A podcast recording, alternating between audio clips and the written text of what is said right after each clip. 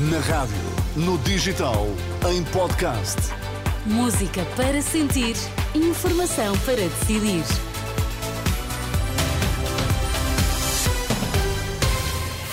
E vamos saber com o André Rodrigues quais são os destaques desta edição das nove. André, bom dia. Superliga 1 UEFA 0. Está autorizada a realização da Superliga Europeia. A decisão do Tribunal de Justiça da União Europeia acaba de ser conhecida.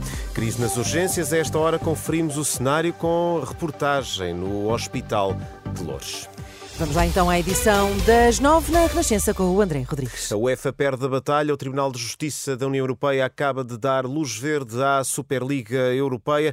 João Fonseca é uma decisão que acaba de ser anunciada no Luxemburgo. É verdade, o Tribunal eh, de Justiça da União Europeia acabou de divulgar eh, essa sentença, o que dá luz verde à criação de uma Superliga Europeia. Os juízes eh, do Tribunal de Justiça da União Europeia falam mesmo de um abuso de poder poder dominante da UEFA e eh, da FIFA, exercendo monopólio na criação eh, de competições, pelo que, por esta forma, dão luz verde às pretensões avançadas eh, pelas entidades, nomeadamente pelos clubes que se organizaram, estando nesta altura apenas representados por Real Madrid, Juventus e também em Barcelona, num movimento que começou por ter 12 emblemas fundadores. Mas para já, essa é a notícia de última hora atualização eh, do Tribunal eh, de Justiça da União Europeia, luz verde para a criação de uma Superliga Europeia. Iremos ter ao longo do dia, eh, nos noticiários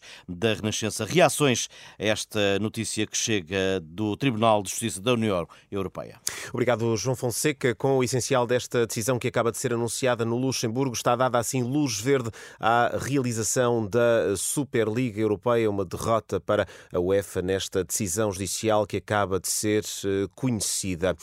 Na atualidade política, um eventual governo do PSD nunca será viabilizado pelo PS, garantia de Eurico Brilhante Dias, o líder parlamentar do PS, que afasta assim um cenário de bloco central após as eleições de março. Na entrevista ao programa Hora da Verdade e do Jornal Público, Brilhante Dias acredita que os sociais-democratas vão mesmo coligar-se com o Chega em caso de vitória a 10 de março, declarações que já aqui escutamos nesta manhã e em que o líder parlamentar do PS admite também entendimentos com o PCP e o Bloco de Esquerda se o PS vencer as eleições. Eurico Brilhante Dias diz-se convicto que o próximo ano será desafiante para todos os atores políticos e também para o Presidente da República, a quem Eurico Brilhante Dias pede cabeça fria e sentido de Estado. Nós temos coletivamente um ano 2024 muito desafiante e o Sr. Presidente da República eh, também, porque o resultado das eleições neste momento é incerto, devemos fugir dessa ideia de bloqueio institucional e seguramente vai exigir ao Presidente da República muita cabeça fria e muito sentido de A Estado. tendência pode ser para uma terceira dissolução. É uma realidade muito objetiva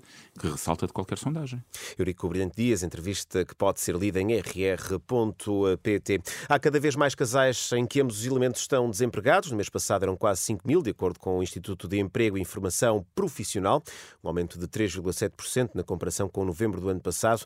Há cerca de 300 mil desempregados, sendo que cerca de 120 mil são casados ou vivem em união de facto.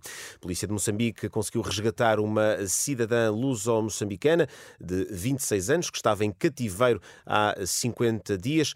De acordo com fonte do Serviço Nacional de Investigação eh, Criminal, a operação culminou com a neutralização de dois indivíduos eh, do sexo masculino. A vítima tinha sido raptada à porta eh, de casa no centro de Maputo, a 1 de novembro, por três homens eh, armados.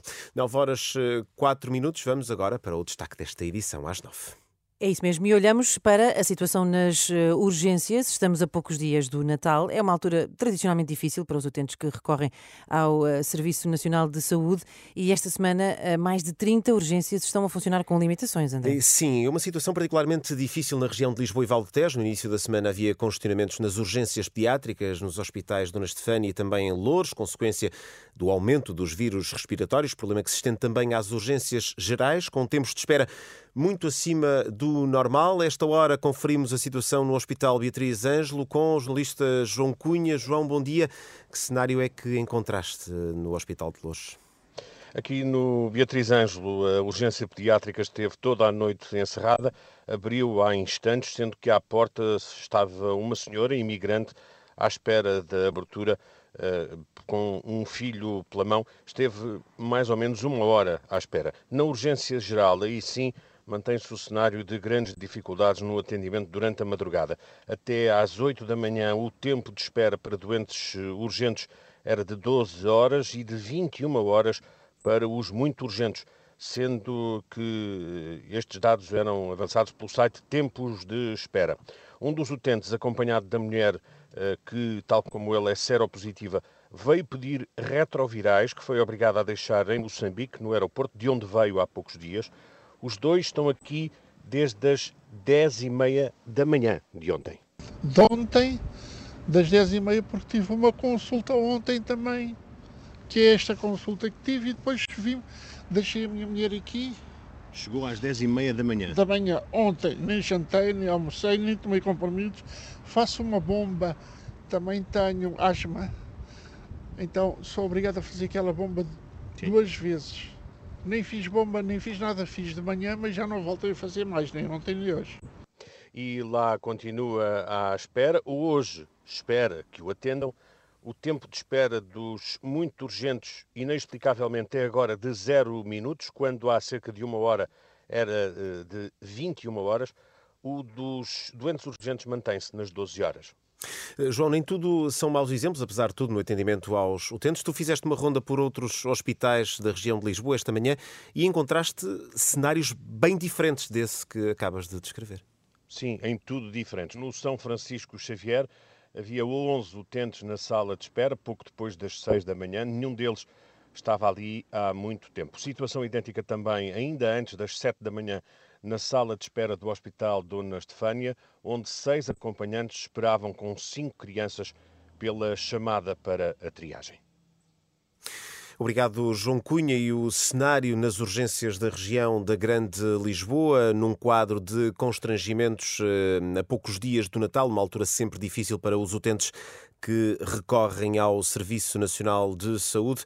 De acordo com a direção executiva do SNS, esta semana há 33 urgências que estão a funcionar com uh, limitações.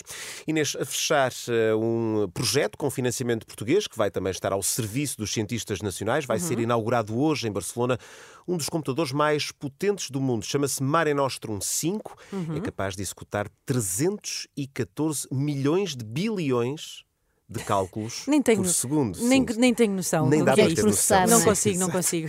E vai ajudar no estudo uh, das alterações climáticas, no desenho de cidades mais saudáveis e sustentáveis e na investigação da inteligência artificial. 314 milhões de bilhões de cálculos. Isto é. Não é para lá do infinito. É, sim, sim, é não, possível não... muito mais do que isto, mas. Claro.